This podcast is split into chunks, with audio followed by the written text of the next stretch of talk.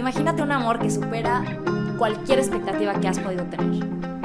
Imagínate un amor que transforma tu vida. Imagínate un amor que nunca se va a cansar de ti y que nunca te va a traicionar. Aprendamos a amar así.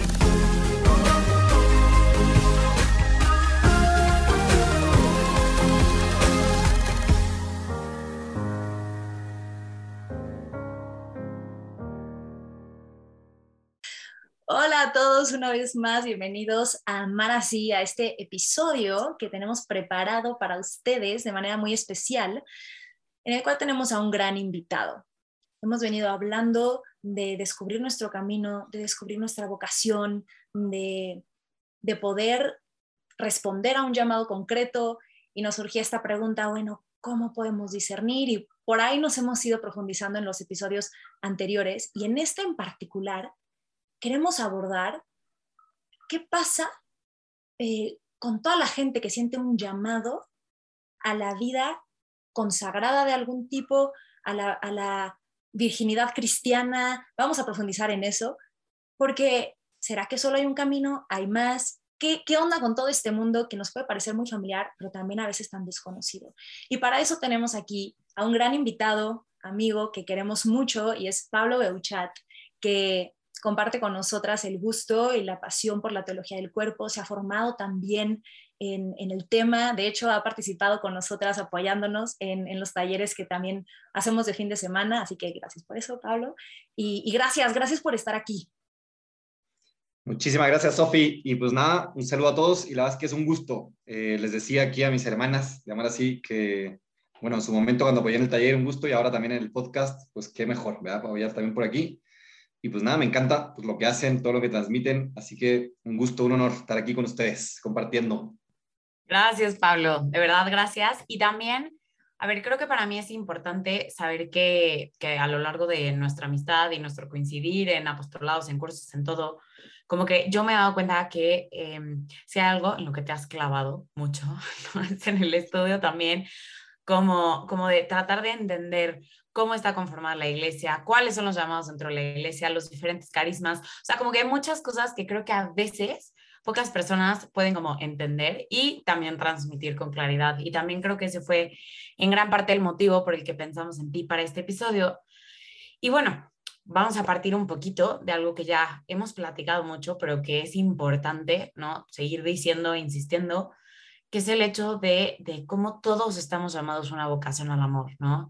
Eh, lo hemos hablado como San Juan Pablo II, em, hablando de este significado esponsal del cuerpo, ¿no? Este llamado que todos tenemos a entregarnos, ¿no? A hacer un don de nuestras vidas y a coger el don de las vidas de los demás. Pero es verdad que hay distintos caminos, ¿no? Em, y eh, sobre esto, ¿no? Podemos como que un poquito partir para que tú, desde tu punto de vista, como que enriquezcas en esto que ya hemos hablado. Va. Gracias, Josie. Sí, y miren, yo creo que lo primero que me gustaría decir es que, pues miren, algo que a mí me ha maravillado siempre es que la iglesia siempre responde, ¿no? Y, muchas veces que nosotros traemos cosas en el corazón y, y inquietudes o, o, como que sentimos algo dentro de nosotros, y claro, vemos allá afuera y como que decimos, híjole, pero como que no logro encontrar respuesta, ¿no? O esto que siento en mi corazón, ¿cómo lo puedo causar? ¿Cómo puedo...? Y resulta que muchas veces lo que pasa es que sí hay una respuesta, nada más que quizá no la conocemos del todo o, la conocemos quizá en parte y, a veces el entender un poco más justamente nos puede ayudar. Entonces, eso es un poco la intención de hoy, como conocer un poquito más qué es lo que Dios en su sabiduría pues, ha estipulado por medio de la iglesia como caminos de vida, como formas, precisamente para vivir esto que nos decía José, que es esta vocación al amor, ¿no? Todos, todos, todos, todos los seres humanos hemos sido creados, lo sabemos, por amor y para amar y para amar en plenitud. A veces pareciera que como que hay vocaciones que son como de más amor o de menos amor, ¿no? Y depende de la formación que hayamos recibido, alguno pensará, no sé, o, incluso a veces el tema de la entrega, ¿no? Ah, es que yo quiero entregarme más, entonces pareciera que tengo que seguir un cierto camino en específico o pareciera que otro, cuando al final, en realidad, todos estamos llamados a un amor pleno, un amor total, a hacer ese don para los demás Bien, entonces es un poquito como marco, ¿no? Como para entender lo que vamos a hablar hoy, que a fin de cuentas son estos caminos, estas formas de vida que la iglesia nos presenta precisamente para vivir esta vocación al amor, para poder entregarnos plenamente, sea cual sea el camino que vamos a seguir.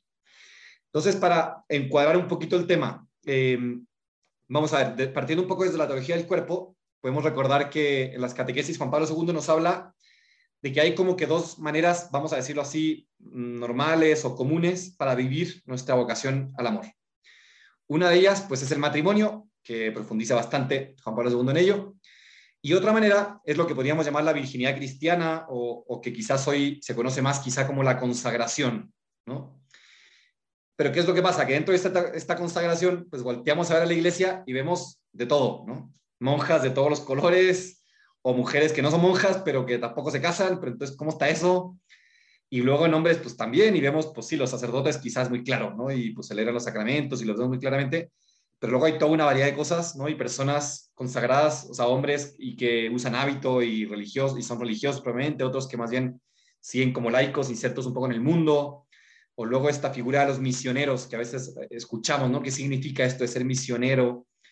Entonces, hay como miles de escenarios, ¿no? Y luego de repente uno se topa gente que no vive ni un tipo de, vamos a decirlo así, consagración formal, pero que en su corazón y en su, él solito, como que de alguna manera vive una relación con Dios como de totalidad también, ¿no?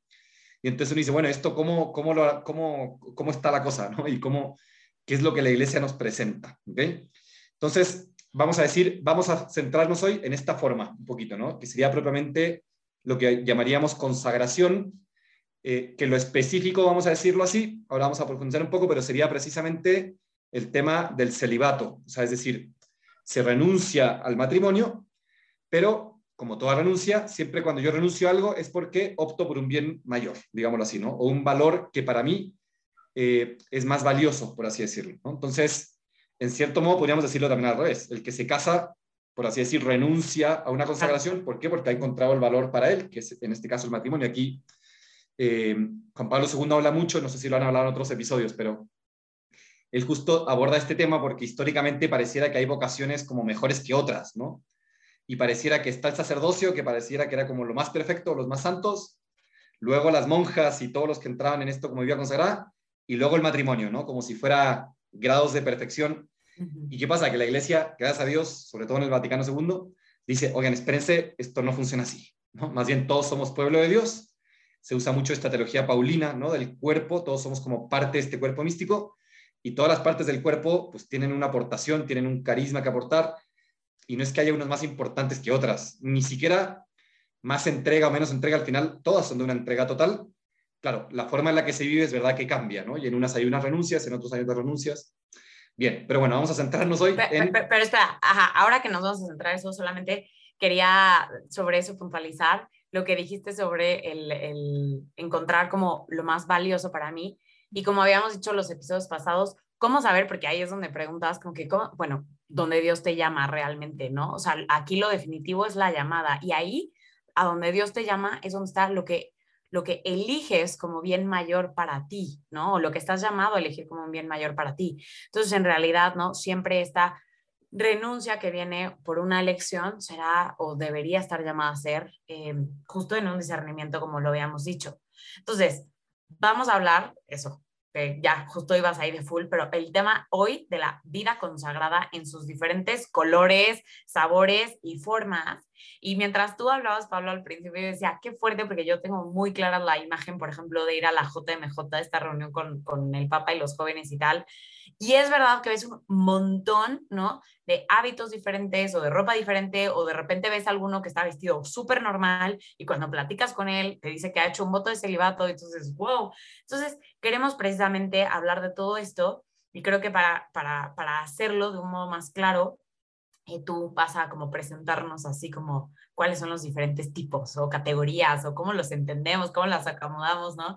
También eh, comprendiendo un poquito, pues, cuáles son las diferencias eh, que hay, partiendo que todos hacen, como tú decías, ¿no? Esta promesa de celibato en el que renuncian al matrimonio y se entregan en totalidad eh, en esta consagración al Señor, ¿no?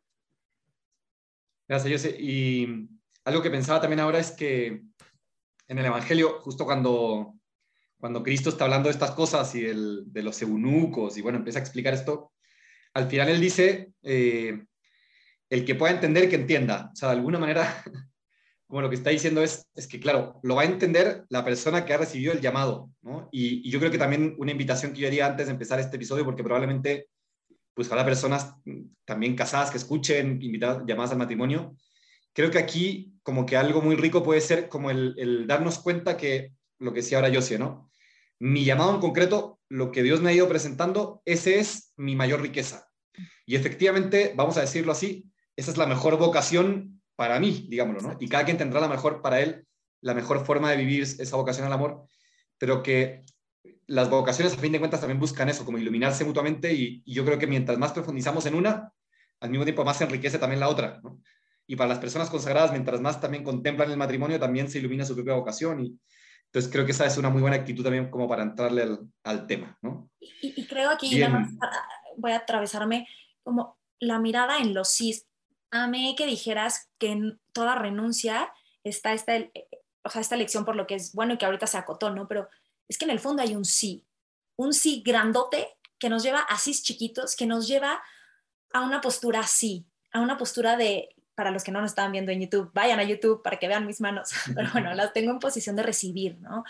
El tener los, la mirada puesta en cuáles son todos esos sís, nos permiten también contemplar la riqueza de esa, de esa vocación. Y al, escuchar o profundizar de la vocación, digamos, eh, opuesta a la que nosotros tenemos, es también que dejemos que esos sís de la otra vocación nos resuenen o hagan resonar los sís en la nuestra, ¿no? Porque a veces creo que podemos empezar a centrarnos justo en, los nos, en los sacrificios, o centrarme, a lo mejor yo estoy casada y digo, wow, esto que está diciendo Pablo, qué increíble, es que qué maravillosa la vocación de las monjitas de no sé dónde, a lo mejor yo, no, a ver, es maravillosa la suya, ¿cómo puede iluminar tus sís? Porque tú estás en una también maravillosa, ¿no? Entonces, bueno, nada más quería decir eso.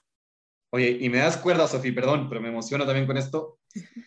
Hay algo que está padrísimo antes de entrarle también ya más en materia, pero y es que al final, al final, todas las vocaciones y formas de vida, en realidad lo que buscan, podríamos decir, es como encarnar una faceta de Cristo, a fin de cuentas, ¿no? Y es increíble ver cómo en Cristo encontramos precisamente el Cristo sacerdote, encontramos al Cristo consagrado al Padre, encontramos al Cristo esposo, que probablemente habrán profundizado mucho en toda la teología del cuerpo y en todo esto. O sea, Cristo, pues es que en Él está la plenitud. Entonces, cuando nosotros asumimos un estado de vida, sea el que sea, en realidad, por así decir, estamos abrazando lo más grande, lo más que es Cristo mismo, ¿no? Que Él vivió en primer lugar, Él estas vocaciones, vamos a decirlo así, y de ese modo nos ilumina también a nosotros, ¿no? Pero bueno, si no nos quedamos aquí reflexionando, ¿verdad? Y está bien, pero también hay que entrar en, un poquito en materia.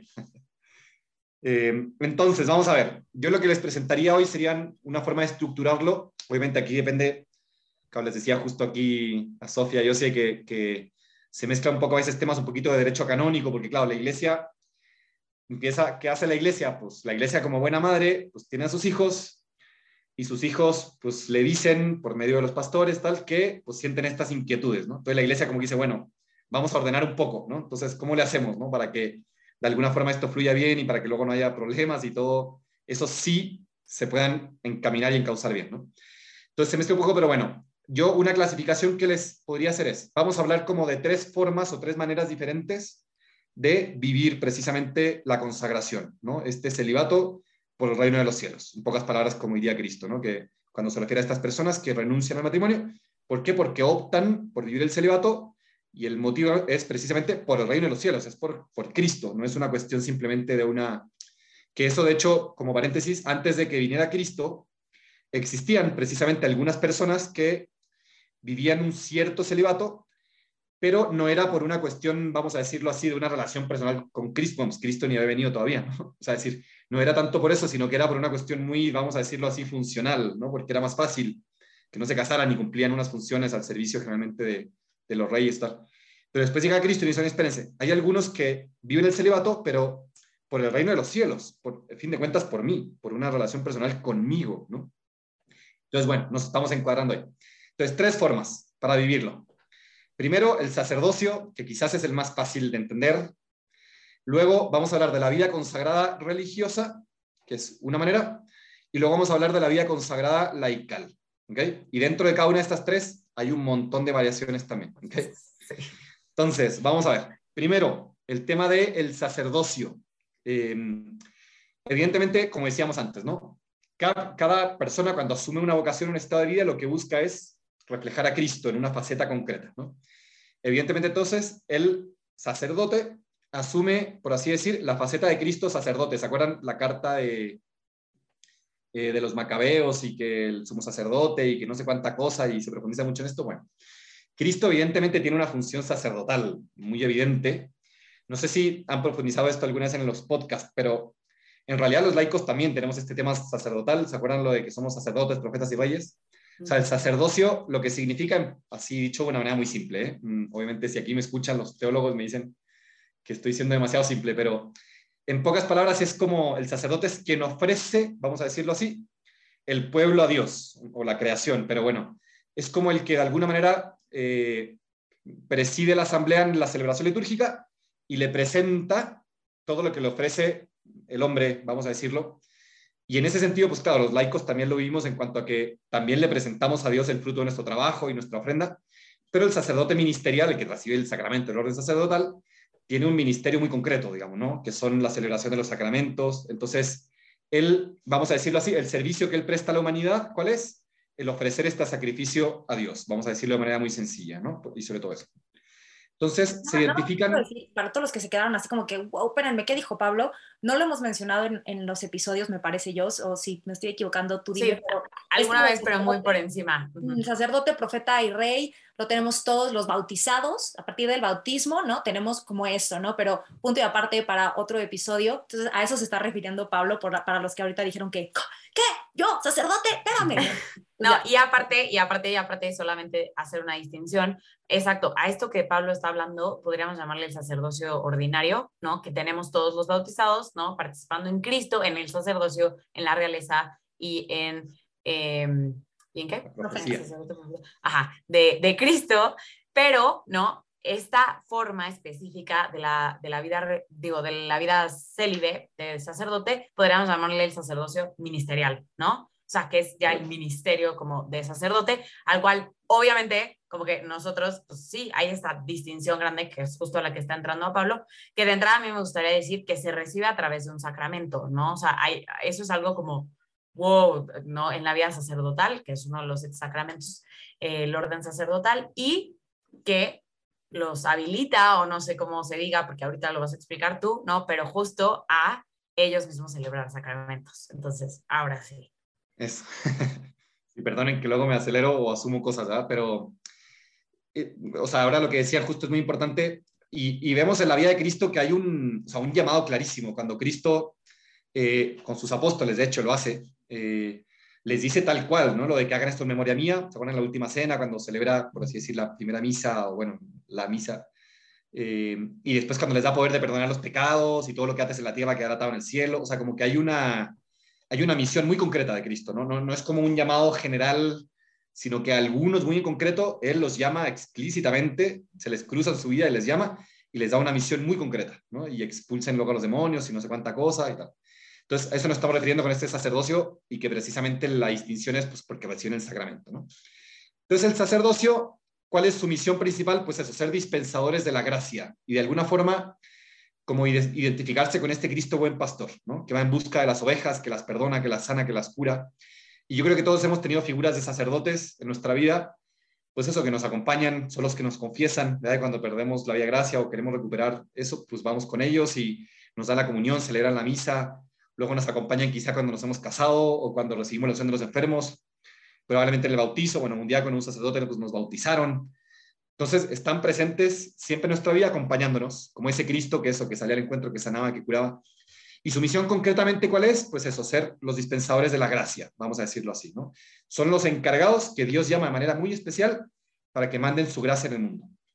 Y otra cosa que valdría la pena quizá comentar, el sacerdote, perdón si aquí me elevo demasiado, aquí ustedes, Sofía y yo sí me bajan, pero el sacerdote tiene una cosa muy característica también, y es que se identifica de manera muy especial con Cristo, segunda persona de la Trinidad.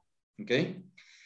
Decíamos que todos nos identificamos con Cristo, sí, pero vamos a ver, en el matrimonio, que me imagino que lo habrán hablado, este, esta cuestión sacramental, que el matrimonio de alguna manera representa esta realidad invisible que es Dios mismo en su Trinidad, este amor del Padre y el Hijo infinito y tal, y que de alguna manera, a modo analogía, como sacramento, el matrimonio nos expresa esa realidad.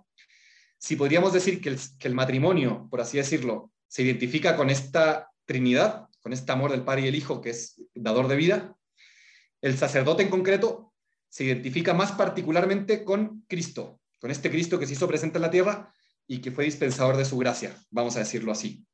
Y por eso los sacerdotes, vamos a decirlo de alguna manera, su dimensión esponsal y su dimensión del amor total es sobre todo identificándose con este Cristo esposo de la iglesia. Entonces, por eso para el sacerdote es tan importante la entrega a la iglesia. Y díganme si no hemos visto testimonios hermosísimos de miles de sacerdotes entregados realmente por su gente, que lo dan todo, que están dispuestos a sacrificarse, que realmente eso lo dan todo y les puedes a veces algunos pues marcar en cualquier momento y sabes que va a estar ahí para ti porque nosotros que somos la iglesia, en cierto modo, usando obviamente el lenguaje de teología del cuerpo, somos esposa de Cristo y en este, y en este momento este sacerdote hace las veces de Cristo, digámoslo así, ¿no? Entonces, esto también nos permite entender por qué el sacerdocio tiene tanta lógica que lleva al celibato. Aquí no quiero entrar en distinciones porque podríamos hacer toda una discusión, porque técnicamente hablando lo del celibato es más una, una cuestión disciplinar, digámoslo así, que se le pide a los sacerdotes que vivan.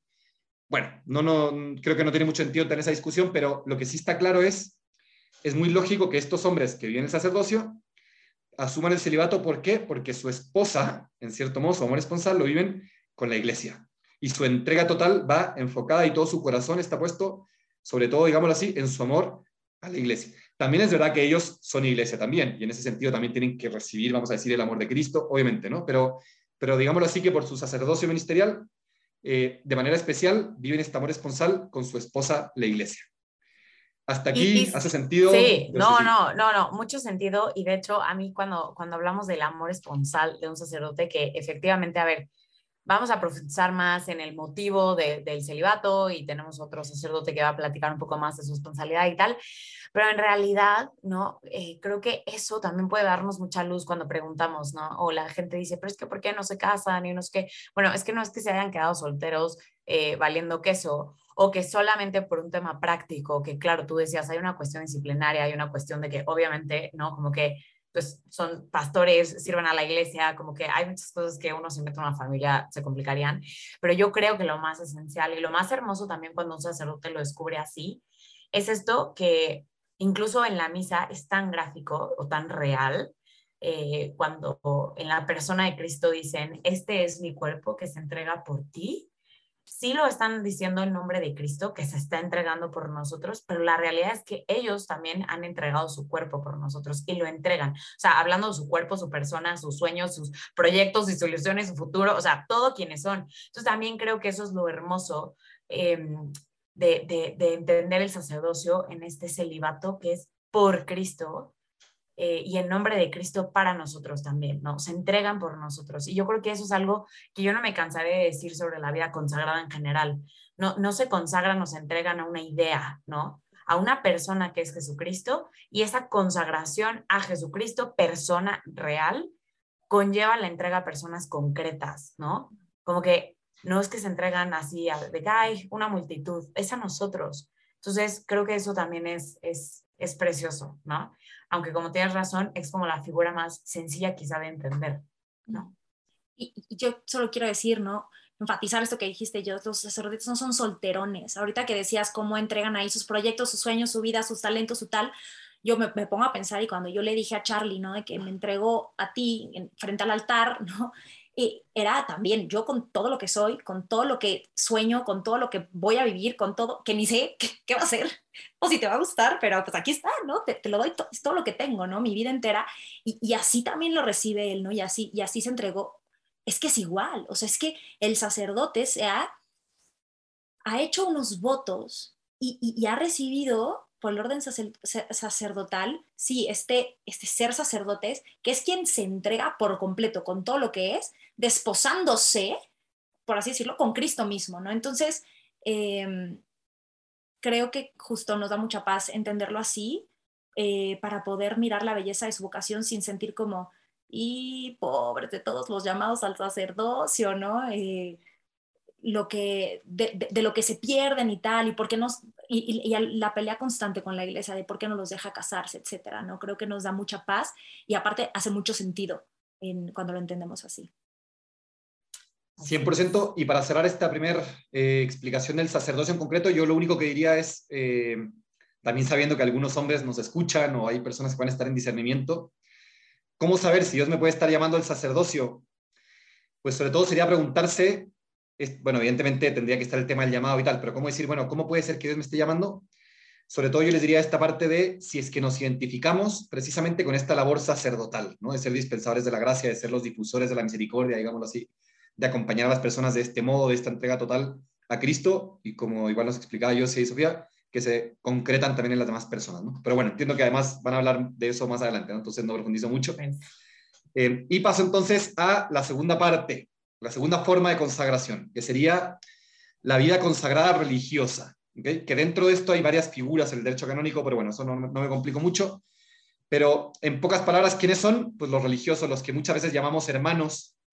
Ahora, ¿qué es lo que pasa? Aquí se empieza a complicar un poquito el asunto, porque, vamos a decir así, el tema del sacerdocio y de la vida consagrada eh, son dos cosas, por así decir, un poco independientes. Un poco, porque obviamente el sacerdote vive una cierta consagración, pero pero cuando hablamos de vida consagrada religiosa, nos estamos refiriendo a otra cosa, ¿ok? Ahorita se va a ir entendiendo un poco más.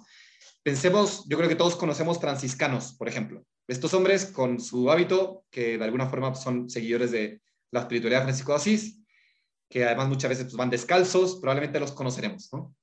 Por ejemplo, entre los franciscanos existen algunos que sí son sacerdotes y otros que nunca son sacerdotes, que son hermanos religiosos y entonces uno podría pensar, bueno, pero es que se quedó a medias, o, qué pasó, ¿no?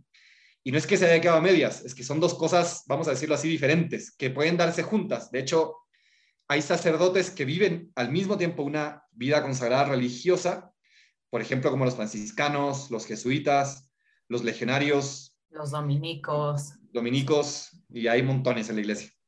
Y hay sacerdotes que viven, digámoslo así, su consagración sacerdotal, pero que no pertenecen, vamos a decirlo así, a una orden religiosa, sino que son sacerdotes que se les suele llamar diocesanos, es decir, todos nuestros párrocos, eh, los que trabajan pues, en, las, en las diócesis, ellos no, no son, bueno, la mayoría de los casos no son una consagración religiosa propiamente hablando, es una consagración sacerdotal, vamos a decirlo así, ¿ok? Pero no lo que la iglesia define como la vida consagrada religiosa, vamos a decirlo, ¿ok? ¿Y por qué es importante esta distinción? Porque existe este llamado también a vivir una consagración que no necesariamente tiene que ver con el sacerdocio y que más bien tiene que ver precisamente con lo específico de la consagración, que es la emoción de los votos. Me imagino que han escuchado esto de los votos de pobreza, castidad y obediencia. Probablemente sí, me imagino. Pues esos son las personas consagradas, los que hacen estos votos de pobreza, castidad y obediencia. ¿Qué características tienen o qué? Primero habría que decir que estos eh, consagrados religiosos se identifican con este Cristo consagrado al Padre y lo que buscan de alguna manera es este seguimiento más, vamos a decirlo así, como del estilo de vida que vivió Cristo. Cristo sabemos que en su vida vivió pobre, de hecho, se acuerdan el pasaje, ¿no? El Hijo del Hombre no tiene dónde reclinar la cabeza, eh, pues Cristo vivía sin bienes materiales, o sea, un poco al día, ¿no? Cristo vivió, bueno, el celibato en cuanto que efectivamente no se casó con una mujer, claro, era el esposo de la iglesia y por eso vivió esta cierta consagración, pero bueno, vivió el celibato, y la obediencia. ¿Se acuerdan? Mi alimento es cumplir la voluntad de mi Padre. Y toda la vida de Cristo era obedecer la voluntad de su Padre. Entonces, la vida consagrada lo que busca es imitar a eso, a ese Cristo consagrado al Padre, que vive esta pobreza, castidad y obediencia. Y vamos a decir así, ¿cuál es la misión? Yo siempre les hago un ejercicio que se imaginen a una persona consagrada, ya sea una monja o, un, sí, un franciscano o algún religioso que ustedes conozcan, y bueno, vamos a hacerlo aquí aprovechando que, están aquí Josie y Sofi. ¿Qué es lo primero que salta a la vista ¿no? cuando uno ve a una persona consagrada, consagrada religiosa, digámoslo así? Su hábito. Su hábito, o sea, literal, eso. Tal cual, ¿no? Y es lo primero que, bueno, ya después los tratamos y generalmente además se caracterizan, o esperemos que sí, ¿verdad? Que son personas muy alegres y toda esta parte. Pero antes de eso, con solo verlos, nos llama la atención que se visten diferente. ¿no? Y decía yo, sí, pues hay de todos los colores, tipos, y, y, si no, metanse ahí a Google, está muy chistoso, porque de repente uno está acostumbrado a ver unos colores, pero hay de todo lo que se puedan imaginar, o sea, y hábitos de todos los tipos, bueno. Eh, y entonces uno los ve y, ve un hábito, Y ese hábito, pues como que uno dice, bueno, aquí hay un algo, ¿no? Aquí hay un algo distinto. Este hábito o uniforme o como se le llame, distintivo a fin de cuentas, algo que les distingue, nos habla de algo más. Y esa es precisamente la misión de la vida consagrada religiosa sobre todo. Es anunciarnos una realidad futura. Dicho con terminología más de teología del cuerpo, se acordarán que de hecho Juan Pablo II justo como que junta el ciclo de la escatología desde la virginidad. ¿Se acuerdan que la escatología es el tercer ciclo de expresión de la virginidad?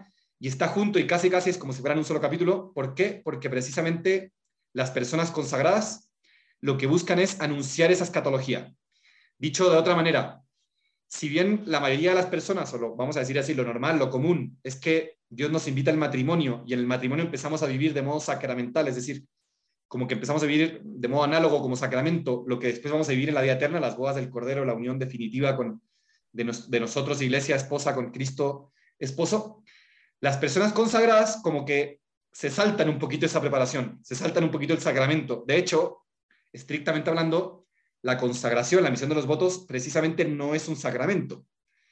¿Por qué? Porque se acuerdan, lo han hablado mil veces seguro, ¿no? El sacramento, esta realidad visible que nos representa una realidad invisible y que además Mm, confiere la gracia que significa, ¿no? Lo hace real verdaderamente. Bueno, pues es que la persona que se consagra cuando hace los votos, pues no está viviendo de modo sacramental en esta tierra algo que va a vivir después, por así decir, sino que empieza a vivir ya lo de después, por así decirlo.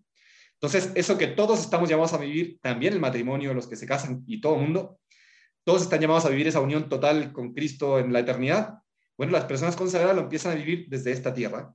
Entonces, cuando nosotros vemos a una persona consagrada, sobre todo en la consagración religiosa, ¿qué nos apuntan y qué nos dicen? Oye, nos apuntan al cielo, nos apuntan a ese destino final que tenemos todos. Y qué bonito es, yo siempre les digo a los matrimonios, el, el cuánto ayuda a los matrimonios la convivencia con personas consagradas.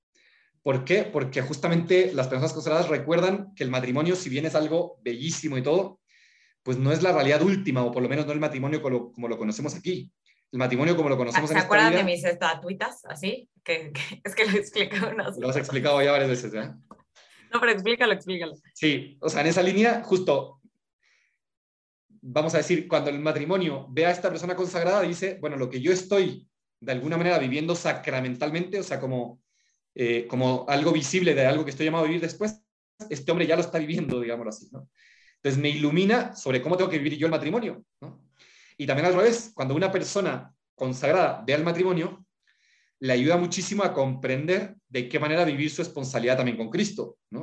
Y a veces es muy bonito también, y montones de monjas, yo creo que alguna vez lo habrán escuchado, ¿no? Pero al ver cómo, por ejemplo, un esposo tiene detalles con su esposa, ¿no? Y cosas pues, muy sencillas del día a día, y le regalo la flor, o le mando un mensaje no sé qué, o tiene un detalle de cualquier tipo, o una esposa con su esposo, y con tanto cariño que la esposa le prepara algo de comer quizá, o, le acoge en su interior la afectividad del otro, lo que sea, ¿no? O con esta parte dadora de vida en el, embarazo, por ejemplo. Y esos detalles, ese construir vida juntos y tal, la persona consagrada ve eso y dice, oye, yo estoy llamado a vivir una relación esponsal total con Cristo mi esposo y desde ahorita lo empiezo a vivir.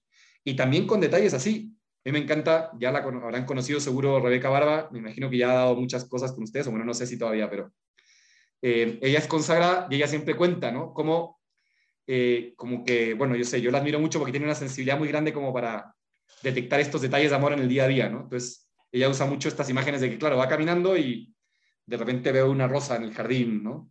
Y entonces para ella es como un signo de Cristo esposo que le está dando una, una rosa a ella, su esposa, ¿no?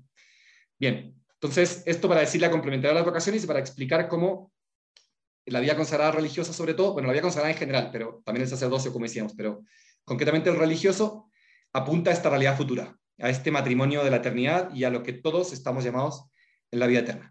Entonces, hasta aquí, más o menos.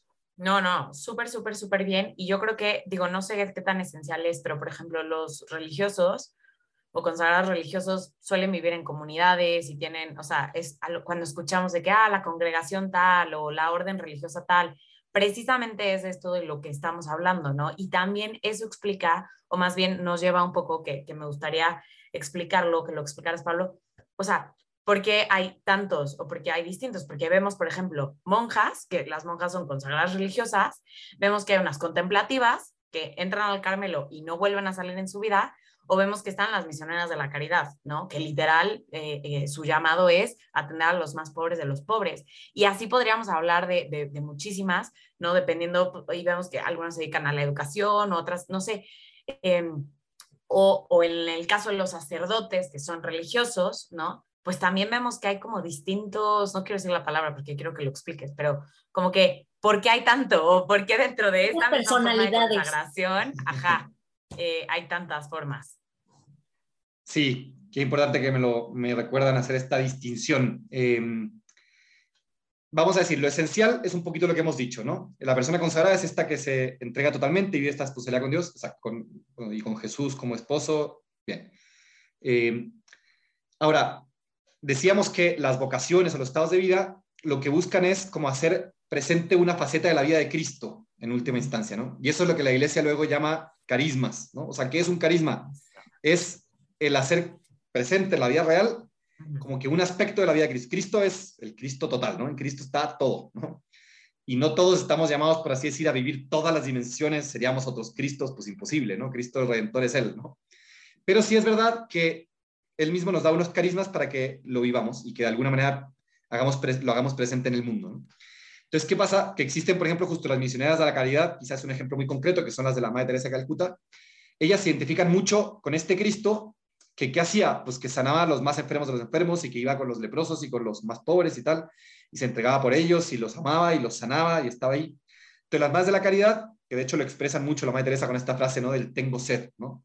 De este Cristo que, que, de, alguna vez, que de alguna manera es consciente de esta necesidad del hombre, de esta sed, de esta y, y sale al encuentro. Entonces, estas mujeres que son religiosas, que viven esta vida consagrada religiosa, y de vida activa, ahora explicamos esa la distinción con la vida contemplativa, sienten este amor muy particular a estos hombres. Luego, por ejemplo, no sé, los jesuitas, eh, que me imagino que todos conoceremos también, se acuerdan con la Fundación San Ignacio, los que conozcan más la historia, este hombre que era un soldado y tal, y para él era importantísimo el tema como de la evangelización y el salir, el ser como enviados del Papa, acuérdense también el contexto, ¿no? Se está fundando América, eh, acabando la Edad Media, 1500 por ahí, y entonces urgía gente que diera su vida tal cual para llevar la palabra de Dios a todos lados, ¿no? Y, y hasta, las, hasta los últimos rincones del mundo, tal cual, ¿no? Entonces Ignacio, que era militar, dice, pues yo me rifo, ¿no? Y era este tema de, entrego mi vida totalmente, me consagro, me hago sacerdote y me voy, ¿no? Y tal. Entonces hay como distintos carismas, distintos llamados. Luego, por ejemplo, vemos también otros que se identifican más en lo que se podría llamar la vida contemplativa, es decir, pues sí, retirarse como mucho más fuerte del mundo. La mayoría viven los de vida contemplativa en un convento, encerrados, y se dedican principalmente a qué? o buscan, vamos a decir así, hacer presente a este Cristo, este Cristo orante, este Cristo que se relaciona con su Padre, este Cristo que lo vemos en el Evangelio, que se retiraba al monte a orar solo, ¿se acuerdan? Entonces, de alguna manera, se identifican con esta faceta. ¿Y qué hacen ellos? Pues en gran parte rezan, generalmente hacen trabajo manual también, rezan mucho también, sí, eh, pero sobre todo lo importante es esa relación tan personal que tienen con Dios. El tema de la vida comunitaria es importantísimo también. Eh, y de alguna manera buscan eso, imitar a, ese Cristo. Y de alguna manera también nos hacen un favor inmenso a la humanidad. Sí, porque son los mayores intercesores, literal, nos sostienen, ¿no? Incluso yo, yo, yo, pienso mucho, perdón, pero como que, o sea, los contemplativos como que sostienen, ¿no? hasta cierto punto a, los activos, ¿no? A los que están llamados a estar en salida, ¿no? no sé si hay un, si se acuerdan quién lo dijo, pero hay un, creo que un papa, no sé si Pablo VI quién, pero que la vida contemplativa era como el pulmón de la iglesia, ¿no? Ese usa esa imagen. Creo que fue un papa, ¿no? No sé si se acuerdan. No me acuerdo, eh, pero sí es maravilloso. Algunos dicen esa imagen porque efectivamente son los que como que bombean el oxígeno y la gracia para todos. Incluso algunos han usado la imagen del corazón, porque de alguna manera de ahí está latiendo como que es donde está Cristo presente de una manera muy especial y bombean sangre, energía a toda la iglesia. Entonces está este llamado. Entonces, de cara un poquito también al discernimiento y todo eso, ¿cómo saber si Dios me llama a una forma de, a una consagración de este tipo?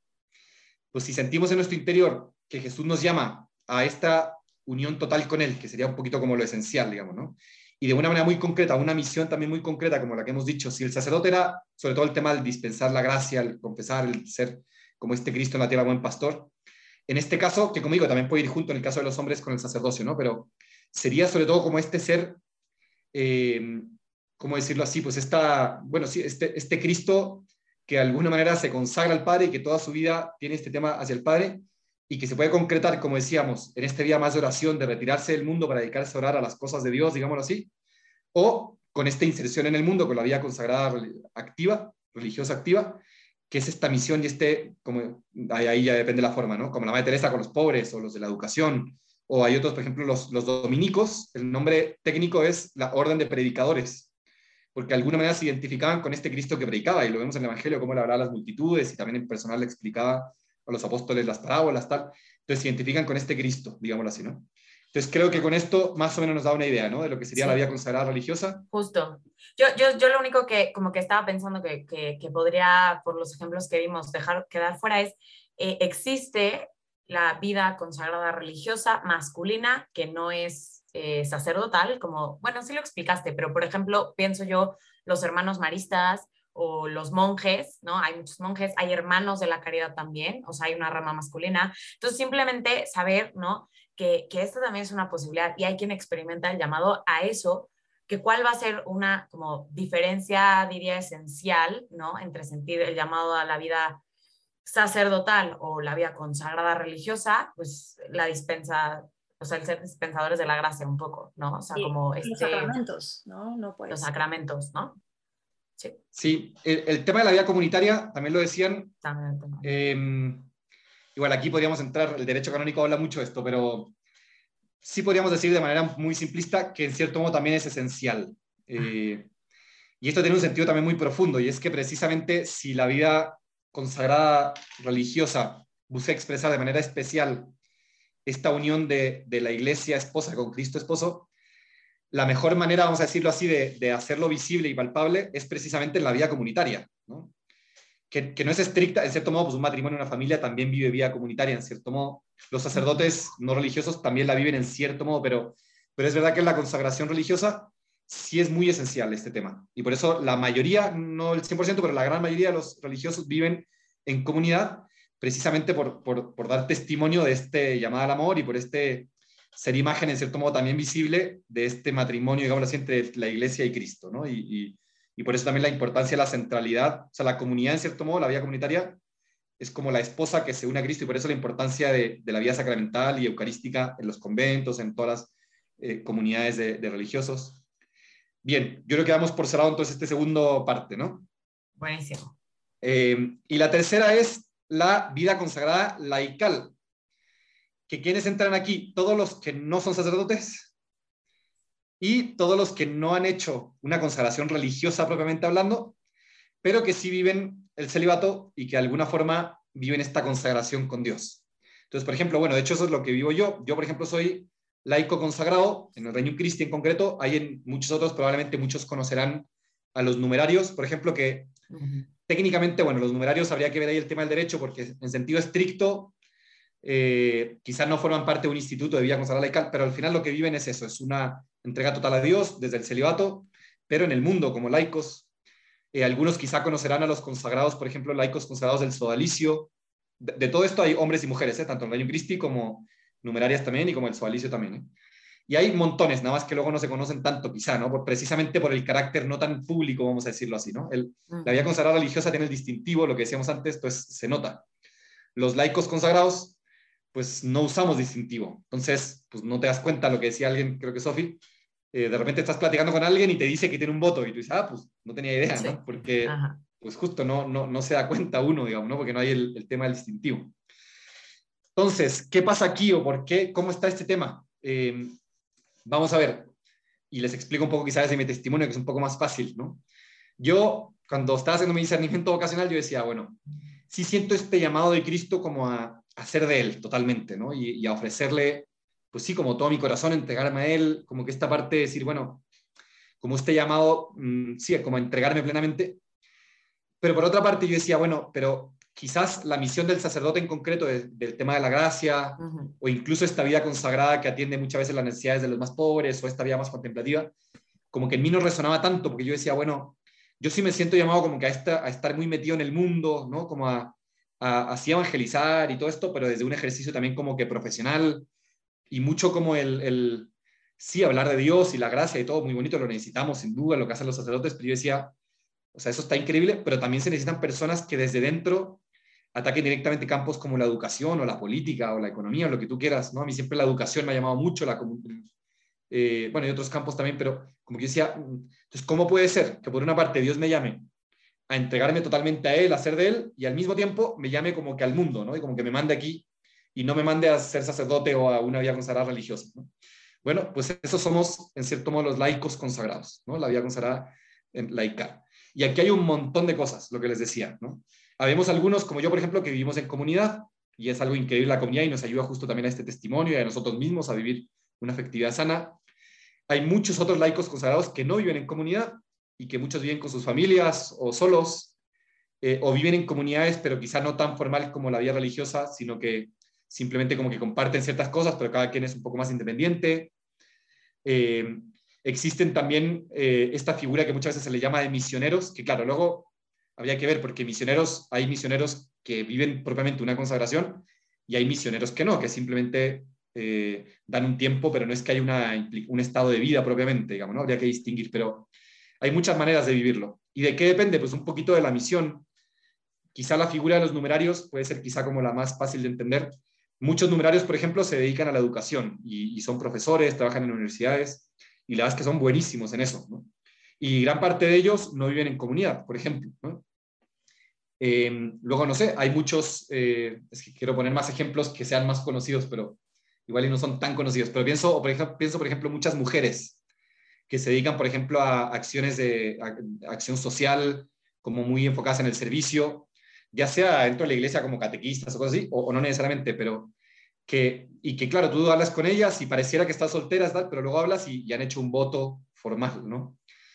Entonces, bueno, hay muchas maneras, depende un poco de la misión, y para aclarar un poco, porque aquí se empieza quizá a poner un poquito como difuso la línea, ¿no? Porque alguien puede decir, ah, pues yo que estoy soltera o soltero y no me he casado, pues entonces soy consagrado. Oye, más o menos, o sea, decir, sí, para que se pueda considerar propiamente vida consagrada, tiene que haber un acto formal, vamos a decirlo así, de la consagración, de la emisión de unos votos, digamos, ¿no?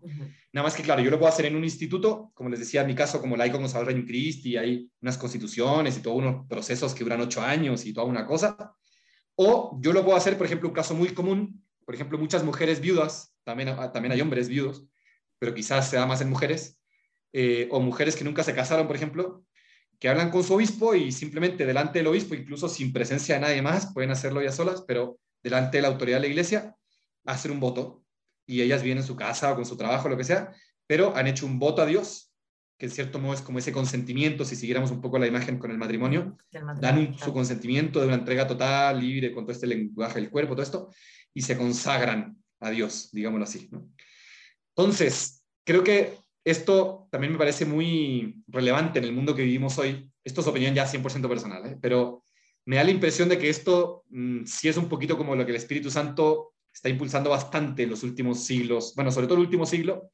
Esto formalmente empezó como hace 100 años justo, eh, como ya como, como formal. Desde siempre hubo laicos consagrados, pero ya la iglesia como que lo empezó a regular y, y a considerar como de 100 años para acá, aunque yo diría que apenas por los últimos 40, 50 años está teniendo un boom más fuerte, digamos, ¿no?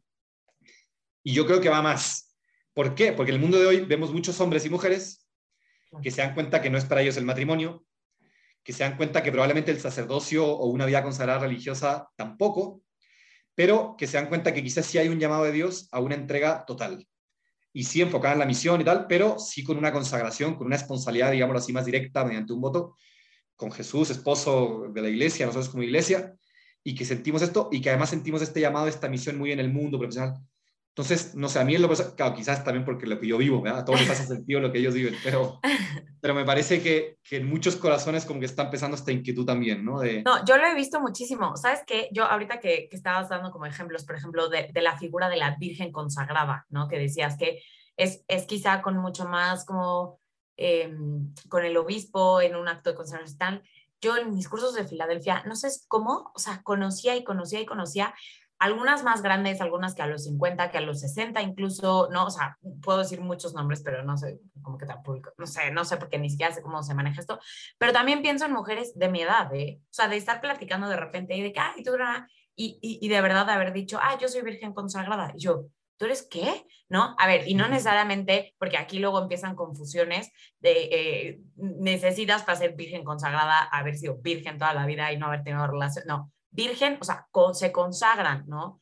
Eh, al Señor y consagran todo lo que son y en esta responsabilidad. Pero justo, ¿no? Dice, digo, me decían ellas mucho así como de, no, claro, mira, te enseño. Y muchas incluso me enseñaban fotos del día de su consagración vestidas de novias, pero de verdad, vestidas de blanco, eh, con velo y haciendo esta promesa, este consentimiento con el obispo, ¿no? Eh, en, en, la persona de Cristo, como este consentimiento al esposo. Entonces, como que creo yo que, que a mí, por ejemplo, me ayudó mucho como ver este tipo de, de, de, figura, ¿no? O esta figura y darme cuenta como, pues sí, ellas me platicaban, sí, yo siempre he dado clases en una escuela o justo yo sigo trabajando en un banco, o, y entonces uno dice, wow, pero imagínate lo fuerte que debe ser para las personas a su alrededor también, ¿no? De reconocer que han elegido al esposo, ¿no? Eh, pudiendo, no, o sea, pudiendo, pues no, pudiendo casarse, pudiendo ganar su lo que sea. Y eso sí, como que por lo menos en esta figura específica, por lo que entiendo es, hay, hay cierta disponibilidad en la diócesis, ¿no? O, en el o, sea, o con el obispo o con tal, cuando se hace esta consagración formal. Pero creo yo que es fascinante porque como que, o sea, hay tantas figuras y tal vez como decías, o sea, por eso como que la línea se empieza a poner complicada. Entonces, quizás solamente de esto, así como habías platicado eh, como de las cosas esenciales, o sea, ¿qué considerarías tú que es lo esencial o cuál es el rostro de Cristo que manifiestan o que revelan esta, este tipo de consagración como la tuya, por ejemplo? Em, solo para que eso como que quede súper claro. Sí, em, que justo me vinieron muchas cosas a la mente que quería decir, pero respondiendo más directamente a la, a la pregunta, en realidad pues son dos cosas esenciales. Si decíamos que el, bueno, el sacerdote está claro, ¿no? Este Cristo sacerdote, imagen de Cristo buen pastor. Vida consagrada religiosa, decíamos, consagrado al Padre, y vamos a decirlo así, dedicado a las cosas del Padre, digámoslo así. En la vida consagrada laical, tendríamos que decir consagrado al Padre, y una expresión que a mí me encanta es, pero cercano a sus hermanos los hombres. ¿Qué quiere decir eso? No que los consagrados religiosos no sean cercanos, pero que también lo son, evidentemente. Pero sí es verdad que los que asumen una consagración laical son cercanos en el sentido de que viven insertos plenamente en el mundo. Y de hecho, por ejemplo, lo que les decía, no usar distintivo, sea, eso no es casualidad, es que no usan distintivo porque objetivamente no son distintos, viven en el mismo estado laical de los bautizados, de todos los bautizados, y por eso tienen este tema de la inserción en el mundo, ¿no? Entonces, ¿cómo es esencial o cómo puedo saber yo si Dios me llama algo así? Sí tiene que haber esta invitación y este llamado directo, vamos a decirlo así, de Cristo que, perdón lo cursi, pero que en cierto modo te, te pide matrimonio, o sea, te dice conságrate completamente a mí, porque si hay una consagración formal, digámoslo así, por eso de hecho la hay consagrados, por lo menos en el Cristo usamos anillo como signo, eh, justamente esta alianza que hacemos con, Cristo, tiene que haber esa invitación y al mismo tiempo este llamado como a esta presencia en el mundo, a este cercano a los hombres, desde dentro, digámoslo así, eh, sin distintivo y desde, ya sea en comunidad o no en comunidad, pero desde la vida personal, profesional, poniendo todos esos talentos al servicio de Dios. Eso sería quizá un poco lo esencial. Y algo que decías igual yo sé ahora justo porque yo por eso a propósito no usaba tanto el concepto de virgen consagrado, aunque sí es el nombre técnico que se le da efectivamente, pero claro, luego por lo de virgen nos podemos confundir. Pero quizá lo que podríamos decir es, hay dos maneras de vivir esta vida consagrada laical. O en un instituto, dígase, como decía, como numerario, como la hay consagrado Reino Cristi, en el sodalicio o los miles que hay, o directamente, vamos a decirlo así, con la diócesis, con la iglesia, digamos, pero sí, siempre, para que sea propiamente consagración, tiene que haber un acto formal, lo que decíamos, ¿no? Que como les decía, muchas veces la iglesia empezó más con viudas, que claro, quedaban viudas y decían, yo no me voy a volver a casar, mis hijos tan grandes, tal, quiero dedicarme al Señor y tal, pues me consagro, ¿no? Pero efectivamente hoy en día más bien lo vemos en todas las edades, en hombres y mujeres y tal, entonces eso ya se ha hecho más bien un estado de vida más formal, digámoslo así, ¿no? Entonces, bueno, Sofía, sí. No, no, no, es que creo que ahí te quedaste con algo que querías decir, ¿no? Ahorita, ahorita yo entro. Sí, no, o sea, como que iba a cerrar, o sea, como decir, eh, creo yo que efectivamente el Espíritu Santo va inspirando esto y, creo que somos muchos los que hemos experimentado esto, ¿no? Como este llamado, sí, a ser de Dios, a casarnos con Él, vivir esta responsabilidad con Él mediante el celibato, y al mismo tiempo este llamado a esta misión en el mundo desde dentro, de esa cercanía del mundo de los hombres, viviendo las realidades desde dentro, digámoslo así, ¿no? Y, y, justo tiene mucho que ver lo que yo quiero decir con lo que tú acabas de mencionar. Y es que no olvidemos, a ver, es que me encanta, Pablo, cómo lo segmentaste y estructurado para ayudarnos a entender algo que a veces a mí en lo personal ha sido como, no, yo no entiendo bien las diferencias, pero bueno, ¿no? Entonces, gracias por eso. Y no olvidemos, en medio de todo este, que, que sí hay distinciones y todo lo que acabamos de hablar, que es un llamado.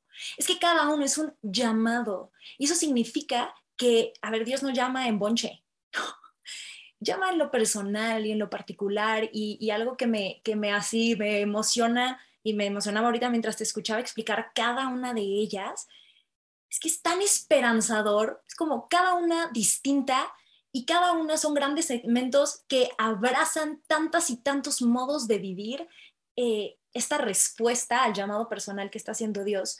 Entonces, eh, se me hace eso tan esperanzador el poder ver que están todos estos colores y todos estos sabores, porque el llamado que nos hace Dios es según quiénes somos, en todo, en nuestra personalidad, en lo que nos mueve, en lo que nos apasiona. Entonces, qué increíble ver cómo hay un espacio concreto en el cual puedo llevar a cabo este sí que yo he dado en, en digamos, como si lo vemos de lo general, lo particular, como que sí ah, sí me caso contigo cuando Dios hace, ¿no? Cuando Cristo hace, eh, bueno, pone el anillo enfrente, ok, sí, pero sí en, en un contexto específico donde voy a poder también ser plenamente yo, aportando mis talentos, aportando mis intereses. Eso se me hace como algo maravilloso, porque además el hecho de que la iglesia esté reconociendo cada vez más modos de, y todo esto que explicabas de en los últimos especialmente 100 años, nos muestra que es la iglesia viva, nos muestra que es el Espíritu Santo obrando y permitiendo que seamos una iglesia, em, eso, cuerpo de Cristo, que, responde constantemente a las necesidades del mundo hoy. Y, pues nada, a todos los que nos están escuchando, eso, ¿no? Si, si Dios está, está así susurrándote en el interior de una manera, o, gritándote en el interior, ¿no? A veces es como, ya no puedo no escucharlo. Mm, te, está llamando a, a, vivir en un lugar y en un modo donde, donde vas a ser un don en todos los sentidos y, y, vas a hacer ese regalo brillando con todo lo que Dios te ha dado, ¿no? Y por eso tantas, tantos modos distintos. Ya no me quiero enrollar, pero se me hace así como... Sí, yo creo que va, va, va, va, a valer la pena volverte a invitar un día, Pablo, a hablar específicamente de los carismas, porque yo creo que algo precioso de que existan tantos carismas es también reconocer que cuando uno se consagra, o incluso en los movimientos de la iglesia, ¿no? Cuando, o sea, que los vives a nivel matrimonial o como soltero, lo que sea, como que justo, ¿no? Hay cosas que son quizá más afines a tu, a tu corazón, a tu personalidad, a lo que sea, porque Dios nunca quiere que como que renunciemos a nosotros para elegirlo, ¿no? O sea, en realidad, o sea, hay una renuncia a mí mismo, ¿no? Como mis pecados, el hombre viejo, bla, bla, pero como que no a mi mi, personalidad y a mis intereses y a mis pasiones, ¿no? Sino al contrario, hay un montón de respuestas en la iglesia y también por eso es tan increíble esa riqueza. Y digo, ya hemos hablado como mucho tiempo, entonces solo quisiera saber, ¿hay algo más que quieras como agregar, tocar para hacerlo brevemente y ya poder cerrar? Sí, último punto, un tema que no quería dejar pasar porque también se está dando mucho hoy en día, que es el tema de los así llamados a veces matrimonios consagrados. No sé si alguno ha escuchado esa expresión, probablemente sí. Eh, digo, sobre eso también se podría hablar muchísimo, porque hay una riqueza muy grande. Pero bueno, dando una pincelada nada más, vamos a ver, sí habría que hacer una, decir algo, y es que, en cierto modo, los que están casados, por así decirlo, están consagrados a sus esposos, por así decirlo, en primer lugar, ¿no? Y el esposo, de alguna manera, su principal deber o su principal vocación, pues es precisamente amar a su esposa. Y luego como extensión de ese amor, si llegan, pues también a los hijos. Y... Entonces, ¿se puede dar esto de matrimonio consagrado? Vamos a ver, en sentido estricto de la palabra, tendríamos que decir que no en cuanto a que la consagración es, el, es el matrimonio mismo, es una consagración también. Entonces, no es que sean matrimonios y que el matrimonio como que se consagra. Claro, en lo que estamos hablando de vida consagrada como un estado de vida en la iglesia reconocida por el derecho, porque claro, yo puedo hacer una consagración a San José, bueno, y eso es una consagración, digámoslo así, por devoción, pero no es una consagración como estado de vida, con los votos y por esa castilla de obediencia. Ahora, si es verdad que aún estando casados y aún consagrándome a mi esposo sí puedo vivir una entrega muy grande y de mucha disponibilidad, incluso de tiempo, incluso a veces de dinero y de mucho, a Dios y concretamente quizá en algún movimiento, grupo religioso o con la iglesia diocesana, Y generalmente los matrimonios que viven eso, es a los que normalmente se les llama matrimonios consagrados, en el sentido de que toda su vida familiar y todo lo ponen a disposición pues, de la iglesia, eh, quizá con alguna misión en particular. Es, por ejemplo, muy común, algunos que serán matrimonios consagrados, por ejemplo, a la evangelización, ¿no? Entonces son como misioneros, se dedican a misionar y tal. El camino no que tu del camino no sí. Yo Justo yo creo que ellos son un muy buen ejemplo porque ellos literal tienen como este tema de las misiones en que, por así decir, como que mandan familias y literal la familia completa sabe vivir a otra, a otra ciudad o país y la familia completa evangeliza a su comunidad. Entonces es, un, es la una figura, me parece muy interesante de cómo efectivamente se puede vivir una entrega como familia, digamos, ¿no? Eh, y así, más ejemplos, muchos que se dedican a la educación o a fundar instituciones sociales, lo que sea. Pero lo que sí creo que es importante distinguir es si aquí hay matrimonios que nos están escuchando también y sienten como que este llamado como el nunca olvidar que ese sí, principalmente que, bueno, todo sí, a fin de cuentas es un sí a Dios, pero el sí a Dios en el matrimonio se concreta precisamente, en primer lugar, en el amor al, esposo, a la esposa, y bueno, y si vienen los hijos, pues también por extensión a los hijos, y en todo caso, si como familia podemos apoyar y tal, bien, digámoslo así, ¿no? Pero lo que no sería quizá correcto sería como el, ah, como me estoy dedicando a dar catequesis en mi parroquia o yo qué sé, entonces estoy descuidando a mi familia y tal, ahí empieza a haber como que una ruptura, ¿no? Y por eso la iglesia, de hecho, ha sido... Prioridades. Exactamente, lo hablaron también en uno de los episodios, ¿no? Con el padre Brian Coe y todo eso, de los deberes de Estado y tal. Eh, por eso, lo primero para los matrimonios es precisamente su matrimonio y amarse plenamente. Y... Entonces, bien, eh, como digo, se podría hablar mucho más, pero bueno, ya de tiempo también tenemos que cortar. Eh, Oye, pero, pero sí, yo creo que solo eso, saber que, que tu santificar, o sea, tu santidad está en tu vocación, ¿no? O sea, en donde Dios te llame, o sea, en el sí de todos los días.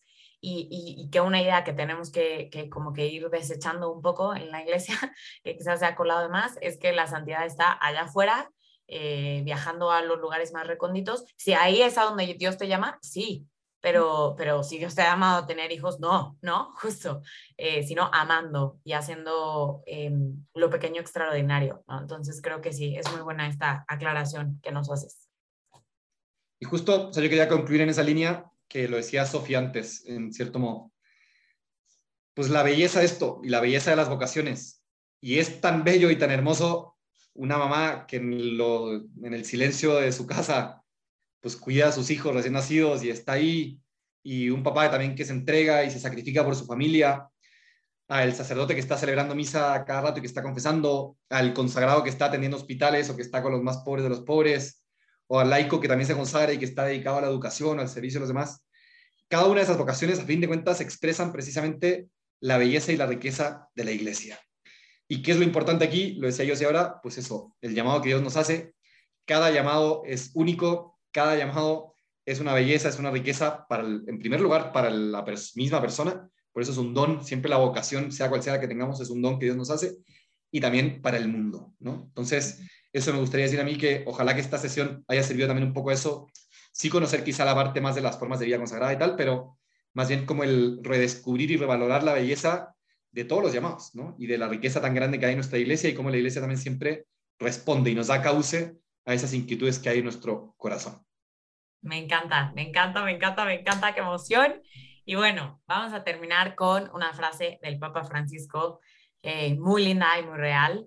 Donde están los consagrados hay alegría. Y yo creo que muchos hemos experimentado así. Recemos por nuestros consagrados. Bueno, ya me estoy comiendo uno de los tips. Pero bueno, Pablo, por favor, ¿quieres terminar con algún tip o un par de tips? Sí, digo, quizá dos cosas. Una sería el, precisamente la oración, o hay que rezar, ¿verdad? Nos surgen sacerdotes, sin duda, nos surgen personas consagradas de todo tipo, también insertas en el mundo con esta cosa. Entonces, pues pedir para que, bueno, Jesús yo creo que sigue llamando, ¿no? Pero para que estén las condiciones, vamos a decirlo así, para que Jesús pueda seguir llamando y para que las personas podamos seguir respondiendo, ¿no? Entonces, siempre, pues pedir por las vocaciones y especialmente en este caso las de consagración, pues una primera cosa. Y quizás una segunda cosa podría ser como el, hablándole quizá a los matrimonios o a los que sienten que están llamados al matrimonio, como el pensar y decir, bueno, cuando yo veo a esta persona consagrada, ¿qué me dice a mí? ¿Qué me ilumina de mi amor conyugal en el matrimonio cristiano? Sobre cómo él vive su consagración. Y para los que nos están escuchando, que más bien viven una, una vocación de consagración, pues en el sentido inverso, ¿no? Cuando yo veo a los matrimonios, a los esposos, ¿qué me dice a mí y cómo me ilumina a mí eso en mi manera de vivir mi propia consagración? ¿no? Entonces así todos nos enriquecemos de todos. Pablo, gracias de verdad por aceptar nuestra invitación, por tu tiempo, por tu paciencia, por, por, tu entrega siempre. Yo quiero invitar a todos los que nos están escuchando, nos están viendo, a que ahorita que termina el episodio, así ya termina, tin, tin, tin, tin, reza un Padre Nuestro por Pablo, por su vocación, intercediendo para que sea cada vez más plena, que siga así siendo, siendo imagen del amor de Dios, a donde ha sido llamado y, pues en agradecimiento también a, su entrega. Así que compromiso de todos, un Padre Nuestro ahorita por, por Gracias. Muchas gracias. de verdad, gracias. Bye. Muchísimas gracias.